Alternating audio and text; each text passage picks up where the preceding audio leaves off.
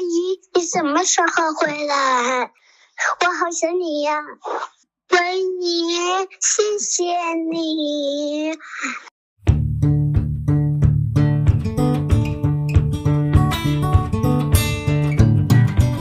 Hello，大家好，这里是木星记，我是在老家的 Real，我是在 Real 老家的岑，我们是一档专注于闲聊的播客。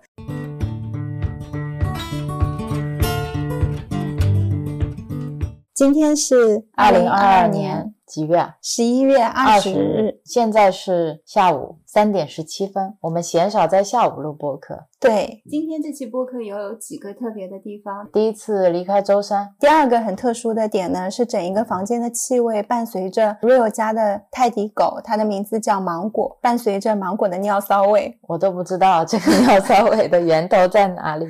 根本找不到，不知道芒果在哪里尿尿了。所以我们现在在家里面的客厅。第三个特别的点，大家会听到 Real 家的一些环境音，应该现在周边在装修，嗯，会有一些周边的吵闹声啦、装修声啦。旁边幼儿园小朋友的声音啦之类的。嗯，哦，今天是周日，末可能没有。我们一期很特别异地录制的播客，然后我们这一次本来预计在 Rio 老家是待五天，对，后来因为舟山有突发的疫情，然后我们待的小岛就半封，嗯只进不出了三天。本来买好票要回去的，结果就只能退票再静观其变。是的，是的，就因此我们的假期就延长了，变成又多待了一个星期左右。有这么久啊？对呀、又是一个周末了，时间过得特别快。你觉得一眨眼好像是前天才刚到的老家，但其实我们在这边吃吃喝喝也已经一周了。然后 Rio 现在整体呢是长了口腔疱疹，又有点感冒，喉咙有点发炎，然后有点鼻塞。是的，然后没有带精油出来，但是我觉得这是一个很好的个案，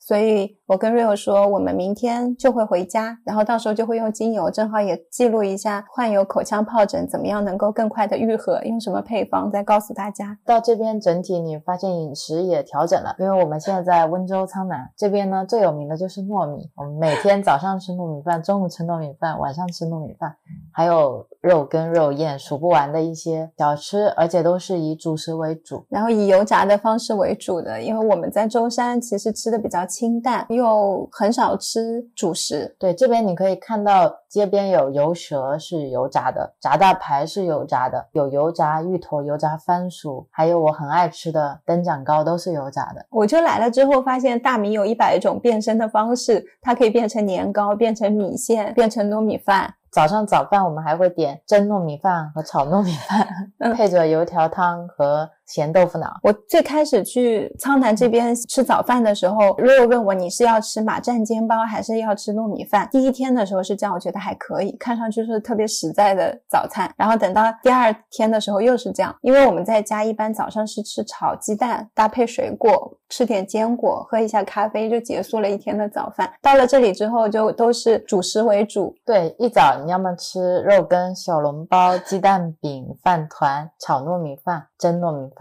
对，就都是真材实料。非常的饱。我们在这里也是一种全新的饮食体验。是的，而且一天有三餐，甚至四餐。在周三的时候，我们基本上已经降到了一天两餐或者一餐，不仅是频次增加了，然后饮食的结构也改变了。是，我的身体表示很不适应。然后我也会每天很想吃菜。我们中午那一餐一般是 Rio 妈妈会做给我们吃，妈妈一开始都难以置信，我们一直点菜都是点蔬菜。对的，而且它是会炒一整锅，分量会大概会做出五到六人份 给我们两个人吃，就生怕你吃不饱一样。是的，还是很开心的。这次过来还有看到 Rio 家很可爱的小狗芒果，长得非常像一只泰迪，因为就是一只泰迪，曾在我家找到了它的梦中情狗。嗯，因为上一次我们录播客的时候说有一个好朋友 Kevin，他的狗叫西肉，曾经我们待了半个月。当时我觉得我的梦想就是我早上起床看书或画画的话，那只狗能够趴在我的腿上，静静的陪伴着我，那一幕实在太美好了。后来西肉就不会这样对我，他就会管自己去玩。对，因为他发现你满足不了他想出门遛自己的心愿，是的，所以他就再也不屌你了。然后芒果呢是一只很安静的狗，你只要坐在那里，它第一天我见到它，它就会趴在我腿上。它很喜欢头上垫个枕头之类的东西，所以它睡觉的时候喜欢扒拉一下我们家的主卧的床或者次卧的床，然后它会躺在我们平常自己睡的枕头上，被子扒拉开再盖起来。这个应该有个这样的故事，因为现在我们家只有我爸跟我妈两个人住，我和我姐都不在。我妈说家里最近发生了很诡异的一件事情，就是我和我姐的房间经常被子被掀开一角，很整齐的被子嘛是一个长方形，它会掀开一个三角形，好像有人在那睡一样的。但是我们家又没有人，然后持续了好几天，我爸妈都有点背脊发凉，有点诡异，因为都是半夜发生的嘛。后来有一天，实在他们觉得很奇怪了，我爸爸就会半夜起来到我房间那边去蹲点，看看到底发生了什么。爸爸胆子好大。对，然后那天就发现半夜的时候，芒果起来了，然后芒果会噔噔噔跑到我房间，把那个被子掀开一角，躺在那边睡，睡到差不多早上我爸妈要起来了，他又会噔噔噔跑下来，跑回自己的床，因为他的床在我爸妈的房间啊，给他搭了一个小木床。我妈那时候开始发现，哦，原来是芒果喜欢睡大床。后来也习惯了，因为他喜欢有一个枕头嘛，而且他喜欢面积大一点的床。到这里的第二个晚上，洗完澡躺在床上的时候，芒果看到就会跑上床，在床的另一角，我的斜对角那边坐一会儿，趴一会儿睡觉，一直等到 Rio 洗完澡进来了，然后在我们床上玩一会儿就会走嘛。后来那天 Rio 去洗澡的时候，我发现。他就在我右边，就是 Rio 平时睡睡觉的地方。他用两只脚把那个被子一脚很熟练的扒开，就躺到枕头上，再给自己盖上被子，特别像个人。就一切发生的太快，我都来不及拍视频，他就管自己躺好了，就很像一个人侧躺在那边。我妈拍的照片，这期封面就芒果躺在我妈给我铺的小碎花的床单上面睡觉。然后他会睡得特别安静，然后芒果大概一天有三分之二的时间都在睡觉，除了出去遛和吃饭以外，就是躺在那睡。非常非常可爱的一只很乖的不太动的狗。我觉得我们如果养狗，就养这样比较安静的狗。希望它跟我们一起冥想。芒果昨天不是肠胃不太好，是它一整天都不吃饭。平常我们一吃饭，它就会过来伸出爪子，不停扒拉你的手，让你给它吃。昨天我们是把东西送给它吃，它都不吃；给它喝水也不喝。有点便秘，出门的时候看他拉的特别难受，回家的时候肚子一直咕噜咕噜叫。是的，昨天晚上我们就轮流给他按摩他的肚皮，肚皮按摩了很久，我还一边给他按肚子一边祝福他，嗯，他就一直咕噜噜咕噜噜咕噜噜。昨天特别感动的是，因为我妈给他吃了一个粽子，我妈说有可能 有可能芒果因为吃了粽子消化不良嘛，嗯，然后我说应该给他多吃点蔬菜和水果，他现在已经不吃狗粮，他都吃人食，跟着我爸妈一起吃。就本来我觉得这个东西是可能以前觉得挺介意的嘛，狗应该要吃狗粮，应该要怎么样？后来现在觉得芒果跟爸妈在一起也挺开心的。对我爸妈说七八年了嘛，他其实也很适应这样的饮食结构了，我觉得也很好，因为他。天生不爱吃狗粮，从小给它吃狗粮，它都是狗粮放了一天都不怎么过去吃的，然后偶尔吃吃肉嘛。现在跟我爸妈一起吃饭，如果清淡一点，我觉得是 OK 的。跟我妈说她要多吃水果，以后我妈说她很爱吃人参果嘛，然后就赶紧拿了一个人参果出来，然后咬了一口，想给芒果吃嘛。我说如果芒果吃太多，晚上在家憋不住拉屎拉尿怎么办？我妈妈说没关系，肠胃能好起来就好了。我当时听到就真的觉得很开心。她虽然一边嫌弃芒果，有时候会忍不住在家尿尿，但是每次都还是非常非常心疼他。是是，他们。虽然也一直说养狗是一件很辛苦的事情啦，你要惦记它这个，要惦记它那个，要给它剃毛，要给它洗澡。但我可以看得出来，它其实很珍惜有芒果陪伴的时光。它也老是会说，芒果的寿命没有它长嘛，嗯，它可能就只有十几年的寿命。会老问我，如果芒果去世了，可怎么办啊？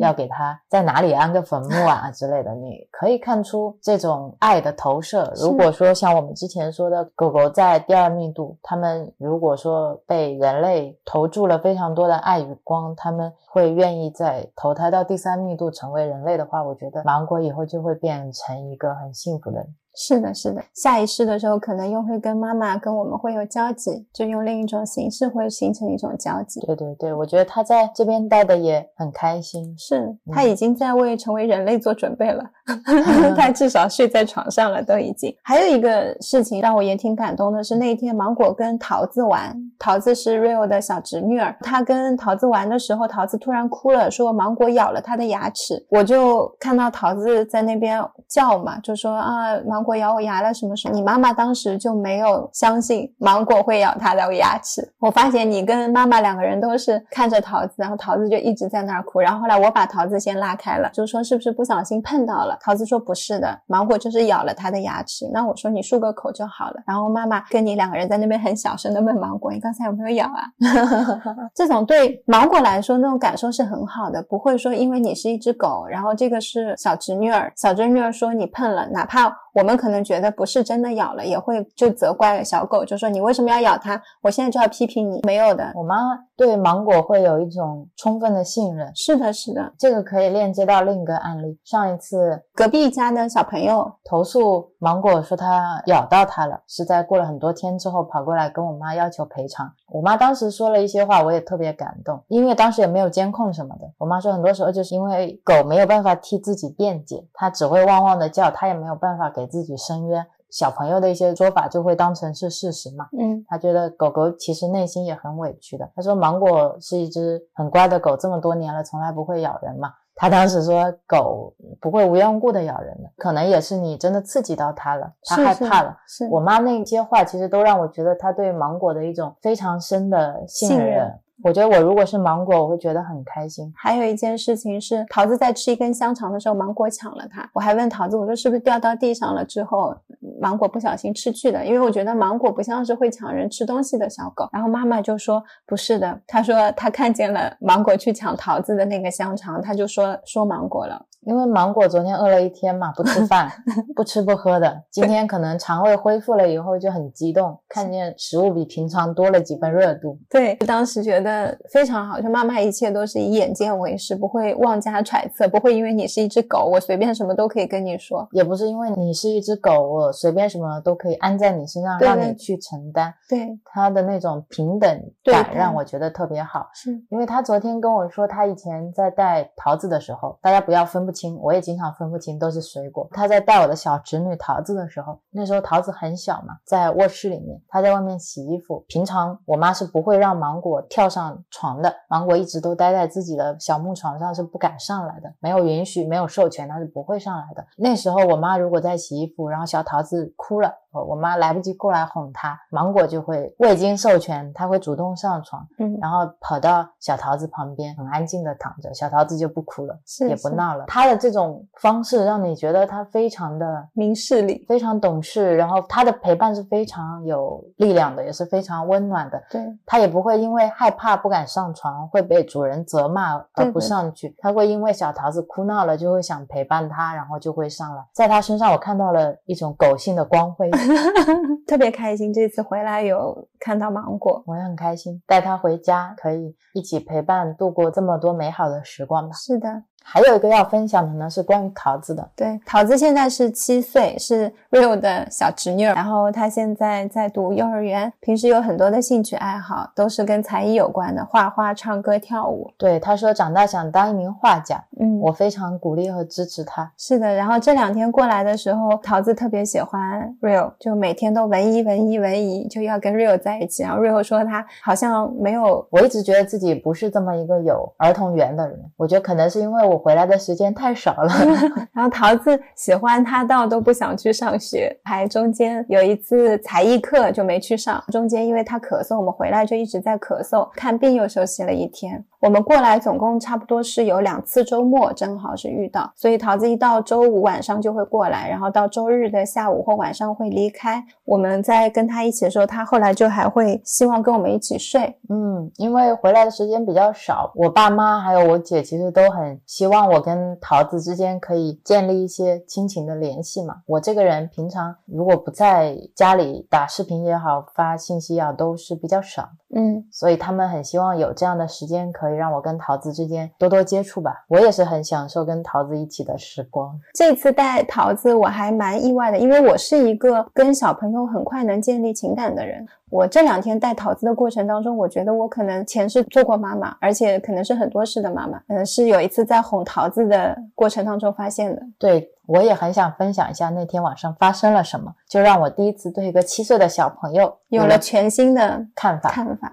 嗯，我觉得这个也很值得跟大家分享。那天晚上是这样的，我们跟桃子一起睡觉，然后桃子跟我们说她失眠。对我一开始想说，这么小的小朋友不可能会失眠的，因为你没有办法去控制自己生理上面的一个疲惫，他从早玩到晚，中间不用午睡。在睡觉前，我记得那天也吃了大量的碳水，因为他酷爱吃碳水，炒饭，然后面面呃粽子汤圆，对，都是非常重的碳水。我觉得你吃完了怎么样，血糖很高，你就应该很快想睡。他没有，他非常的精神，非常活跃，一直要跟我们俩一起玩。然后我们两个已经很困了。是的，差不多十点多，我们最近回来，一般在十二点前是肯定睡了。比较理想的状态是十点半左右就关灯进入睡眠状态。结果桃子就一个人在那边上蹿下跳的，我又没有想过我这次回来会哄孩子睡觉。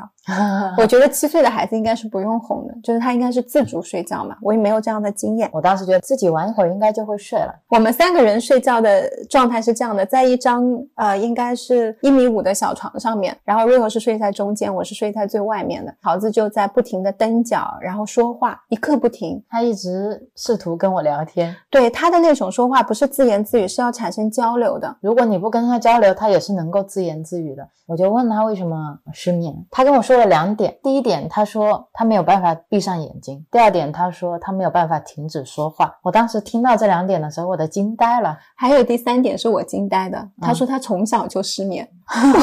我当时想说，天呐，你现在才七岁，什么叫从小就失眠？他说五岁开始。对 我当时问他，你是七岁还是十七岁还是二十七岁？他说什么意思？很像一个二十七岁的朋友今天跟我说，real 我失眠，我晚上脑子没有办法停下来，我就觉得这个对话特别像。嗯，然后我就试图跟他讲道理。我说桃子，你为什么没有办法停止说话？他说我不知道。我说是你在说话还是嘴巴在说话？他一开始是很抵触的，他就是说我就是停不下来，我就是闭不上眼睛。然后我就继续试图跟他讲道理。我说你可以张口说话，你也就可以停止说话。停止说话，你可以睁开眼睛，你也就可以闭上眼睛。我说如果你觉得自己现在没有办法说话，那是不是意味着你被嘴巴和你的眼睛控制了？对我说，你被你的嘴巴控制了。现在是嘴巴在说话，不是桃子在说话。我说桃子在哪里？他当时从一直一直讲话的状态，听到这里的时候停了几秒钟。是的，他好像真的在思考。过了一会儿，我又继续跟他说：“我说你现在有一点迷失了。”然后他就问我：“迷失是什么意思？”然后我说：“迷失就是你忘记了你自己可以不说话，你忘记了你自己可以闭上眼睛。迷失就是你全部都忘掉了。你现在就是要把这些再想起来就好了。”我当时觉得他有一点听进去了。是的，然后他后来就没有讲话了。在之后，我就跟 Rio 换了一个位置，因为 Rio 是不会哄小朋友睡觉的。对，我觉得我道理讲到这个份上了，我都不知道接下来我应该说什么了。然后我就发现，在黑暗当中，桃子用脚撑开了窗帘，他就开始跟窗帘玩了，因为也没有玩具嘛。然后我就睡到中间，我就去抱了他一下，然后我就说我抱着你睡好吗？他说好的，他就侧身翻过去，然后我就这样侧边抱着他，抱着他之后，他就会有一只手伸过来摸我的耳朵。这个摸耳朵也是 Rio 妈妈告诉我们的，说他。开始摸耳朵，可能就会想睡觉，我就拍拍他。过了一会儿，我发现很规律的拍打他胸口的时候，他是轻轻的拍，他就会睡着。后来一会儿就睡着了。这是第一个晚上。嗯，你过去跟他说我能不能抱你，我当时内心触动是很大的。嗯，我觉得他在我们床上睡的时候是各睡各的，其实是是是，很多时候是一种言语上的沟通，他表示失眠，而没有一种肢体上的接触。我觉得有些时候他是需要一种依靠吧，对他可能需要一种关怀。而我给的是一种道理，对，试图跟他讲道理。我觉得当时你去抱他的那一刻，很像一种你用爱再去传送一些能量。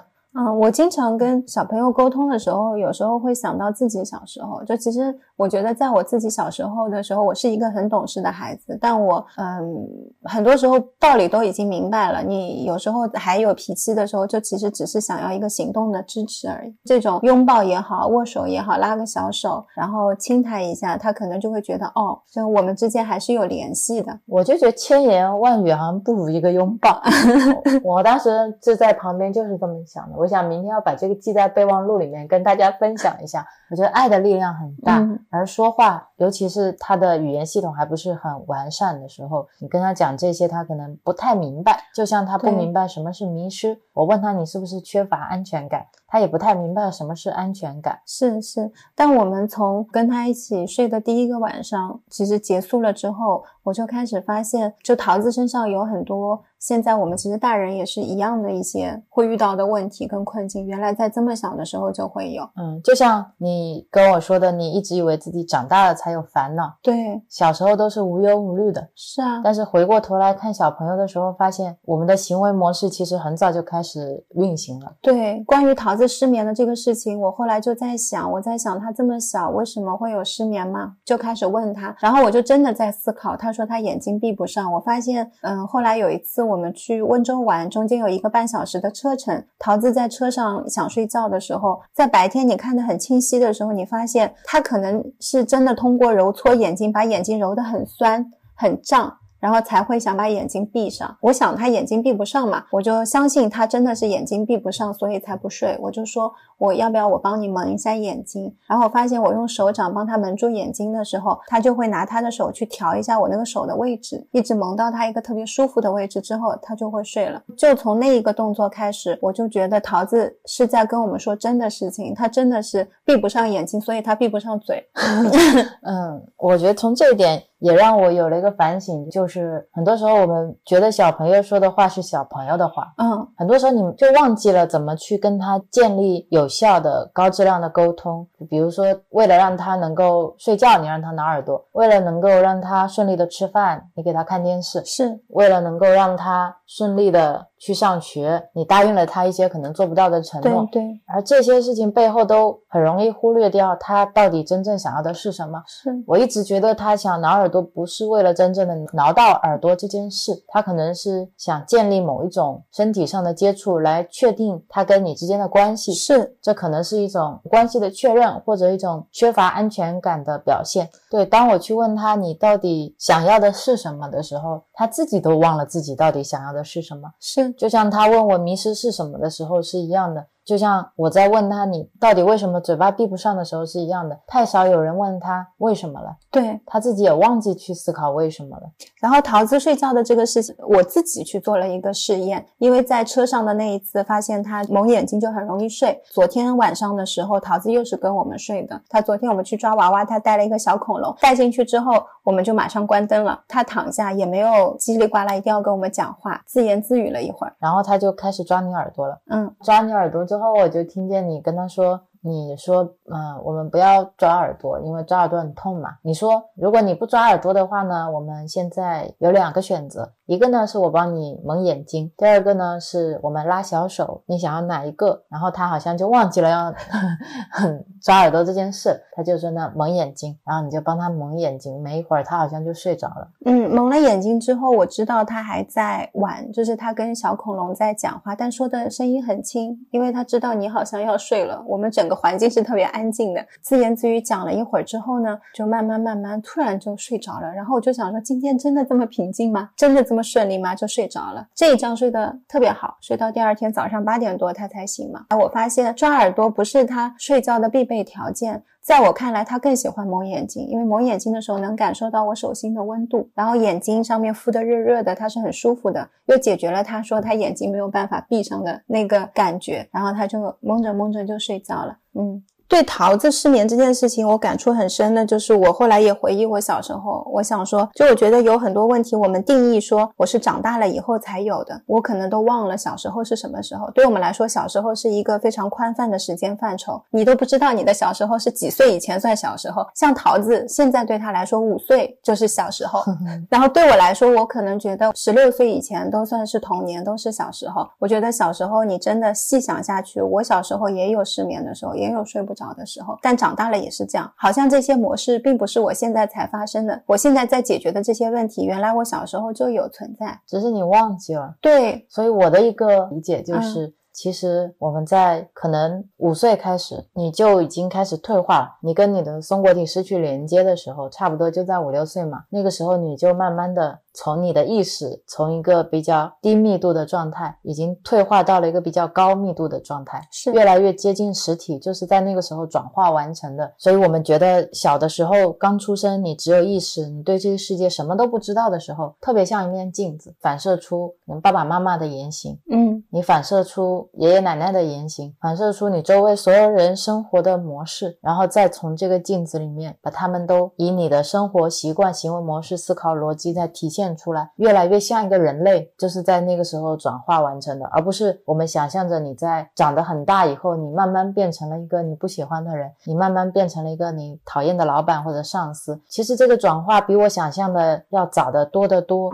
对，而且现在的转化比我们以前还要更快，是因为以前我们能更多的接触大自然，更多的接触一体意识。我们小时候去池塘里面可能抓泥鳅，然后你会脚踩到田野里面去，因为没有手机，没有电脑，嗯，妈妈叫我们吃饭之前都在跟邻居的小朋友玩耍，在过家家，对，在过家家，在进行人与人之间的交流，你不会觉得太缺乏互动，是你不会觉得太缺乏跟其他意识的一种交流。但是现在的话，我看到他们更多接触的是动画片，就价值观也不太好的动画片。接触的可能都是屏幕、手机屏幕、电视屏幕。你好像一个意识来到这具身体之后，就被锁定到了一个更小的屏幕上。对，你进入到了一个虚拟的这个物质世界以后，再把这个虚拟的物质世界投射到了一个更小、更虚拟的屏幕上，是非常非常的连贯，而且非常非常迅速，很快从五到六岁就转移掉了，然后你就开始忘记自己真正的本质是什么，你开始忘记掉自己原来不仅仅是这具身体而已，忘记的非常快。我本来这次回来还试图去问他，你记不记得出生之前的事情？我他已经不记得了。对，我想起那些水晶小孩的故事嘛，我就觉得哇，我可以回来问一下他，你为什么要选择爸爸妈妈？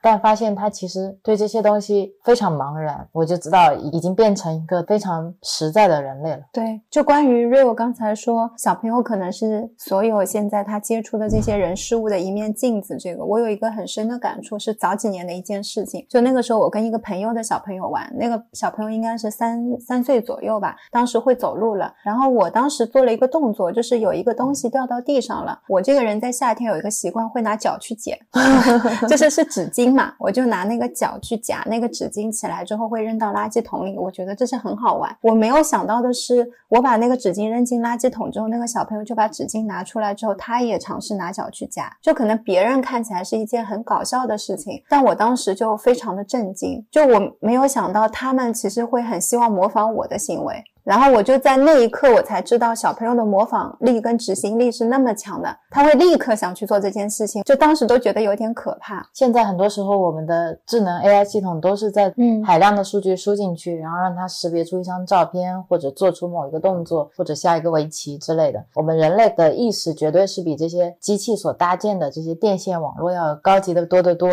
它的神经网络也是复杂的多得多。但是它的现实世界，这个它可以去玩的一个游乐场里面的环境的素材，其实非常非常少，只有一些动画片和爸爸妈妈讲的话，包括比如说曾刚才用脚把一个纸巾扔进垃圾桶这样的事情，我觉得他的能力太强了，以至于身边所有的事情他都是有能力去模仿的，而且他也没有办法去探索别的东西，所以他就在这边不停的去把身边所有的信息都吸纳进来，变成他自己。就在那一刻，我才知道，嗯、小朋友在那个阶段，第一，他的学习能力很强；第二，模仿力很高。然后你所说的话、所做的所有的行为，他都已经开始可以学习的时候，我在这件事之后接触所有的小朋友，我都会特别注意。自己的一言一行，如果身边有小朋友的时候，我是会非常有自我约束能力的。如果会突然有很多话，我都不太会轻易的去讲。嗯，所以我觉得最方便的方式就是把自己塑造成一个你想要的那样的人，对你就不需要去约束自己，因为你做出来的一言一行都是你想要的。小朋友自然就会看得到。就在说小朋友是镜子的这方面，就像我们刚才说到的，还有一个令我非常震惊的，就是现在的动画片。嗯，小桃子他会自己去挑一些动画片看嘛，一些国产动画片，然后你看到里面经常会非常强化二元对立，比如说会告诉你红心是好的，黑心是不好的，然后你要如何如何去摒弃或者唾弃，就是你要怎么样能够去获得红心，你不要拿黑心之类的。对，然后你考试考得不不好，你就是不好，不好，大家就会不跟你玩。对，然后你要一一定要让自己变成一个学习成绩优异的人。是，像我们是很容易提出来，为什么黑心就是不好的？为什么成绩好就是不好？这些疑问吧。但是小朋友是没有这个价值判断能力的，在他心里他就会觉得，哦，那我就是不能成绩不好。是，还包括我陪桃子看了一集动画片，动画片里面大概是这样的：有两个小朋友在家里玩玩具，把家里玩得非常乱。然后妈妈突然要回来了，他们听到脚步声的时候，发现自己来不及收拾了，就想妈妈一定会骂他们。其中一个哥哥就想出了一个办法，就跟妹妹说：“这样子，我们装病就好了。”然后妈妈推开门的那一刻，他们两个人抱着棉被，都全身发抖的坐在沙发上。然后妈妈一进来，看到很乱，就刚想骂他们，他们俩就在那边一直抖。妈妈走过去就问他们为什么家里这么乱，然后他们就说：“妈妈，我好冷。”然后妈妈说：“哎呀，你们是病了吗？”就每个人给他们塞了一个温度计，然后温度计在测量的时候，妈妈就说。呃，我给你们去拿水喝嘛。他们转身就拿吹风机把那个温度计吹得超热，吹得超热之后温度计就爆表了。他们测完温度给妈妈，妈妈看到就吓死了，就打电话跟医生说，就说家里两个孩子超高烧嘛，温度计都测不出来爆表了，就赶紧带他们去看医生。后面的桥段就是他们本来应该吃汉堡什么的，妈妈说因为他们病了，所以他们要去喝粥。其实去看医生就知道他们没有发烧了，妈妈已经知道他们是嗯在撒谎，没有责怪他们，就让他们享受。生病的待遇就是该吃药要给他们吃药，然后他们就觉得药很苦，就喝一口。汉堡肉都不能吃，只能吃清粥，不能去上学，什么都不能做，只能躺在床上睡觉。就这么一部动画片，到最后就是结束了。整一个动画片结束也没有任何的反思，他们好像因为生病享受了优待，就他们可能因为装病，所以他们吃了药，他们喝了粥，这些生活可能是不是他想要的，但是他们同时也躲过了妈妈的责怪。然后我就问小桃子，我说你看了这个动画片有什么感受吗？他们刚才这样子撒谎，你怎么看这个事情？因为我不想告诉他，我觉得他们不对，我想听一下他的意见。然后小桃子就跟我岔开了话题。现在看这些动画片，如果是他们自主选择。的，然后他们又是反复不停的看，嗯，很容易潜移默化的有一些影响，因为你的判断力不是时时都在的。是一开始你可能觉得这个不一定是好的，但是你看久了就会麻木掉，尤其是没有在大人的陪同下，因为大人一般自己也在旁边看视频，看的跟你是不一样的视频而已，可能大人自己也在被其他的视频洗脑，对，就是这样的一个非常麻木的状态。如果说今天是这样的一个动画片，但是有像你这样的家长在旁边看，并且跟他进行探讨，那就会变成一个很好的催化剂啊！你就会看到这部动画片时时开始反思，也是好的，也是可以看的。我觉得可以引起你内心更多的思考，这也是好事。但如果说只是你不断的去吸收，不断的去吸收的话，就更容易迷失吧。会，然后我看着小桃子看电视的那个背影，我脑子里就出了一个延时摄影的画面，就好像小桃子现在这个年纪坐在电视机前面，这么着迷的看这一些，我觉得缺少一些营养的视频。然后到他慢慢长大，身高变了，相貌开始转变了，可能读书了，工作了，屏幕还是那个屏幕，那些内容还是那样子，然后他依旧对着那个屏幕这么着迷的在看。对，当他老是跟我们要手机看视频的时候，我们都经常跟他打趣说：“你以后长大了，等你真的拥有了一部自己的手机，你爱看多久看多久。”你是每日每夜都可以看。然后我那天跟他说：“我说桃子，我这并不是一句玩笑话。我说你未来的人生当中，无时无刻都有视频会陪伴你。”是的，就这些跟桃子一起的时间，也让我觉得小朋友他们的注意力也是很容易被浪费掉的。对，我们在培养他们，我们让他们去上。绘画班，然后我们让他们唱歌，让他们跳舞，或者有现在有很多孩子在上一些特技班。我为什么叫特技班？我觉得很小的孩子要上心算，什么奥林匹克算术，就是去学习一些超出他目前年龄范围段之外的一些知识。最好可能你现在五六岁，你能学到小学三四年级的程度，那你真的是天才。这是很多在追求的一些东西，然后更多的是用这些外化的东西来认可他，告诉他，你看你今天得了一等奖，很不。错，你今天心算在班上，你现在能算到几位数了？你很不错，就很像我们长大了以后一直在向外索取，等到我们二十多岁、三十多岁、四十多岁，甚至五六十岁了，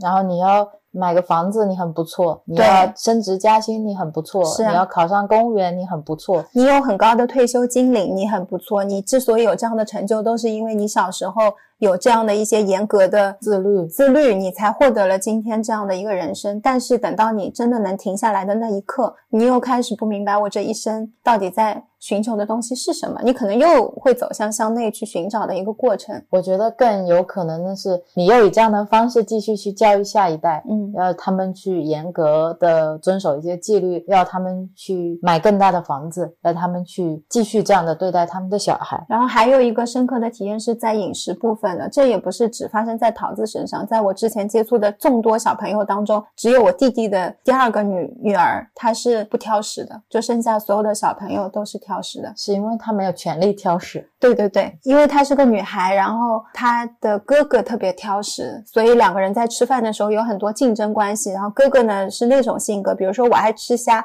你这一盘虾必须都是我的，别人不可以吃，哪怕他吃不完也不行。所以妹妹呢就变成说，好的，虾是哥哥的，那我就吃剩下的菜嘛。因为哥哥挑食，所以一般一餐上面只有一两样菜是哥哥爱吃的，剩下他都可以选。他突然觉得自己选择面很广。长此以往，他就是吃的东西特别多，然后我妈妈就会觉得这样的孩子特别好带。我每一次看到小朋友不爱吃蔬菜的时候，比如说他说我不吃胡萝卜，不吃什么，不吃什么，这些很多都是常见小朋友不吃的。我总是会在心里暗暗的问一下，就是家长有做过多少种方法给他吃？他们真的吃到了蔬菜自己的味道了吗？而且家长自己也不见得很爱吃蔬菜，因为家长也是这样的小朋友成长起来的。我觉得不管是看视频，还是睡觉，然后还是你饮食各方面都好，小朋友好像从他出生到五六岁的这样一个阶段，他其实一开始学会的都是服务自己，是的，就整个世界都是他的。对，他想吃虾，这盘虾都是他的；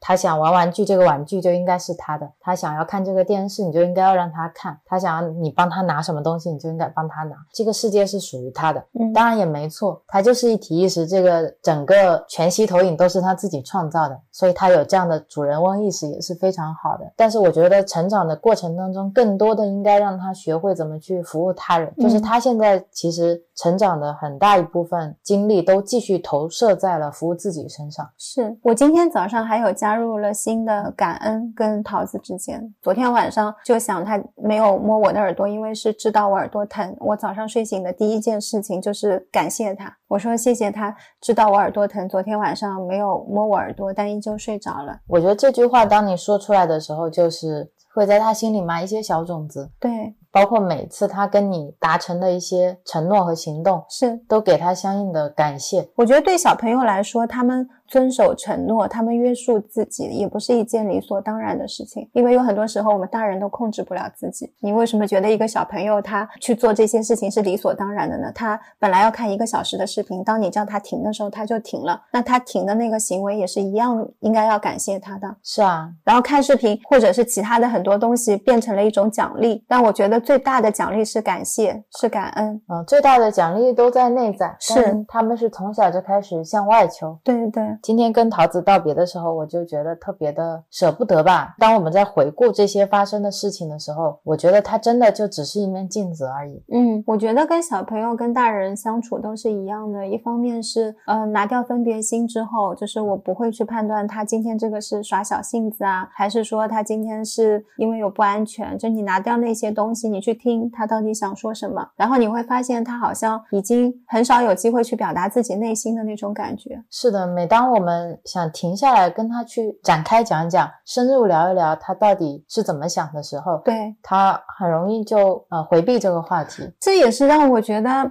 特别像大人的一点。对听友们都可以回顾一下，有一些你不想谈论的话题，你会很自然的去回避。但是这个事情缩影放到一个小小的小朋友的时候，你就会觉得感触特别特别的深。就觉得在五六岁的时候，你就已经完成了整个人生的蜕变。蜕变了，而不是你真的长到二十六七岁才变成那个样子的。然后我们再说一些成瘾性的时候，就是发现习惯的成瘾性啊，情绪的成瘾性，原来在小时候的时候就会有。对，包括我们最近在学习空性，一直在思考的这个思维的成瘾性，就是我们没有办法停止自己的思维，和小桃子跟我说她没有办法停止说话是一模一样的。对，而且都是非常直接的，就会说我没有办法，我做不到。对，就跟很多失眠的朋友跟我们说的是一模一样的。我就觉得这些东西其实不管是在我们成人还是在我们很小的时候都是非常非常平等的，不是你长得很大了以后你才去学习空性，才去读经。真的像杨定一博士说的，你小的时候你读不懂，你也可以开始读这些文字，你也可以开始去理解空性。我觉得有一句话叫“成长的烦恼”，这句已经可以改了。烦恼不是成长的时候才有，它这么小就有。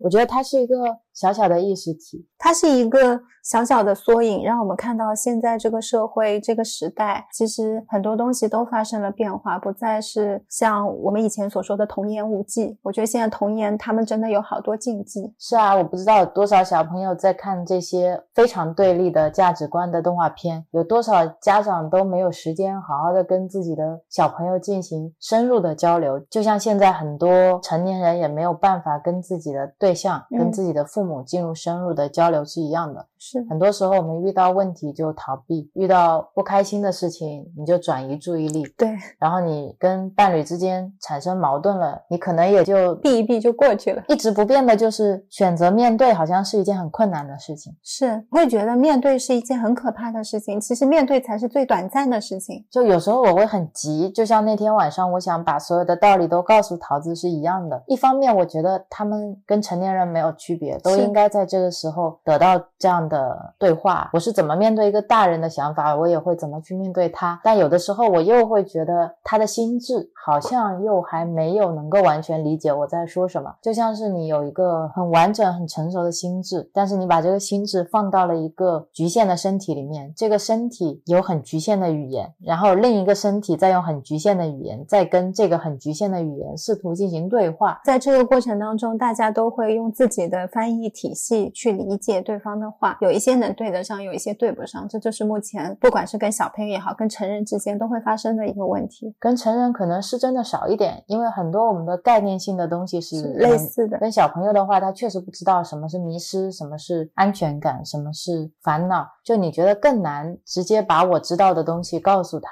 这些事情，我觉得发生在身边的家人，对于我们来说是一种特别的体验，因为我们现在正走在灵性成长的道路上。然后那天我跟 Rio 说，我们会很希望家里人也能够在想法上面或者饮食上面去获得一些改变。但是呢，你就会发现，其实有很多东西它不是一蹴而就的，是一个很漫长的一个过程才产生了现在这样的一个结果。而就像我跟 Rio 也是一样，我们也不是今天一下子就说我想要灵性觉醒，我想要能够去服务他人，或者我想要去体悟空性，也不是一夜之间就变成这样的。对，就不是说我今天去庙里放个三千千块钱就消掉所有的业障是一样的。你很多东西都是一点一滴积累起来的。所以在这一次跟 Rio 回家，我也开始去理解。像我以前看到身边的人，如果是这样，我就很着急，我就会不断的跟他们说说说，我就想让他们也能够认同，并且去做一些能对他们更好的事情。但这一次我就放下了，因为我放下是我想他们这一世选择了这样的一些剧本，就像小桃子，她选择投胎在了你姐姐姐夫这里，然后是他自己的一个选择。他现在在看电视，不管是怎么样的机缘，也是现在他的在走在自己的人生剧本上。所以我们的出现肯定是有我们的价值的，就是我们在过。过程当中去问他他听不懂的话，去问他你是被眼睛控制了吗？你是被你的嘴控制了吗？你是桃子吗？你现在在躯壳里的人是谁？他听不懂，但是他停顿了。我觉得我们在这个过程当中，更多的我学会的是接受跟体验，不寻求说我要马上改变他，不寻求说我爸爸妈妈必须要按照我的饮食配方去生活，是也不要求说他们要以我的教育方式来教育桃子。对对，我觉得每个人确实有自己的人生经历。要走，即使是我最亲近的人。他们也有权利选择自己最舒服的方式，是就像我不喜欢抓耳朵，但是桃子喜欢抓耳朵是一样的。是，其实我没有权利要求他不抓耳朵，对，这是他自己最舒服的方式嘛。是，有一天他不想抓耳朵了，那是他自己的选择，而不是我命令他不许这么做。是，到有一天桃子问自己说：“我为什么要抓耳朵才会睡着？”他可能也会发生一些变化，只是你不知道那一天在什么时候。他自己给自己有定。对啊，他选择到我们这家里来收获很。多爱，爸爸妈妈的爱，爷爷姥姥的爱。他那天我们问他，觉得幸福吗？你有没有觉得感受到很多爱？他就在那边数，他说：“嗯，我得到了所有大家的爱，还有芒果的爱。”是，我就觉得很感动啊。在他这里，他知道什么是爱，嗯但他可能还没有完全能懂得自己要怎么去爱一个人。嗯，对，但没有关系，让我放下的就是这一些。因为当我很执着于要改变别人的时候，当我执着于我认为开悟就是好的时候，执着于服务他人就是好的时候，那也是一种执念，就会让我也变得要去要求别人。就像我们捧着一颗红心，说红心才是好的，黑心是不好的。对，就是一模一样，只是说你现在觉得那个红心可能有更大的支持力，只是这样而已。但其实就是红心跟黑心的道理，它是没有变的。嗯，就像我们当初在聊一的法则的时候说的，服务他人也是一种自由意志的选择，对对服务自我也是。也许有些人就是喜欢极致的服务自我，是，其实我们也没有权利去干涉他的选择，这是他选择迈向光之阶梯的一种形式而已。这次回来，我自己还有一个变化，是因为我们回来是不能冥想的，就没有办法打坐，就没有办法正儿八经坐在那边。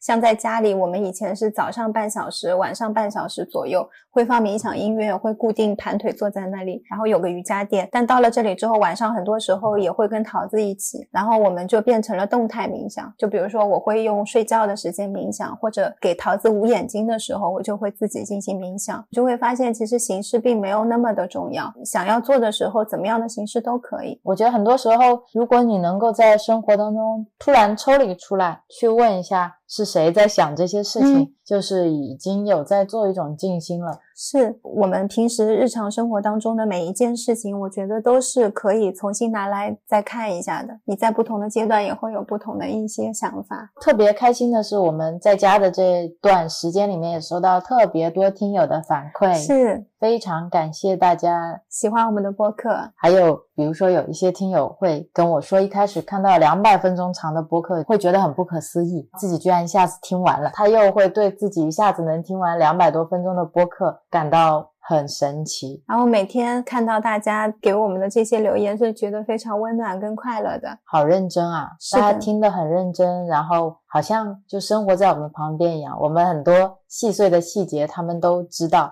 是很多听友都能知道我们家的狗叫芒果，我有一个侄女叫桃子，知道嗯我们店里有一个树宝。我说明天才回去，他们就会说那店里的树宝可能会想念我们啊。我就觉得好温暖，好亲切哦。岛上前几天有一半封起来，我就看到在买菜群里面那些很熟悉的邻居，他们就会有一些焦虑啊，会觉得不知所措啊，然后也不知道要不要囤菜啊，就会看到大家相互帮助。有人说自己的女儿生日了，那天没有蛋糕，当时本来看到这个讯息，我就说，哎呀。我要是在就好了，因为我们家有那个小模具，我说我就可以给他做个蛋糕吃。后来很快就看到有其他的年轻人就会说他会做蛋糕，是啊，然后他可以做了之后，他们过来拿，我就觉得很温暖。今天晚上 Rio 就说，我们是可以在冥想的过程当中去祝福一下岛上，就祝福了岛跟舟山，然后还有全国，然后希望大家都能过得平安快乐。是啊，像我们上一期跟敖登一起聊天，嗯，然后敖登就发了个朋友圈来感谢我们，他说觉得我们两个对他非常充满善意。其实我们也接收到了非常多他那边传达过来的善意嘛。那期播客就有听友听完了跟我说，觉得有萨满这样的存在，生命真的很动人、很美嘛。我当时就把这个反馈也转发给了敖登。我觉得传递快乐是一件特别特别幸福的事情，也很感谢大家都愿意传递快乐给我们。嗯，那这期播客就聊到这里吧。今天晚上我们会去 Rio 妈妈的店里面一起吃火锅。我很希望桃子和芒果都可以开心幸福的在这边成长，会的，不管他们选择过的是什么样的生活，嗯，都希望是充满爱和光的。很感谢他们这段时间的陪伴。对。然后我们一个小短假变成了小长假，也是一个很开心的事情。并且我在这段时间看完了《沉浮实验》《清醒的活》，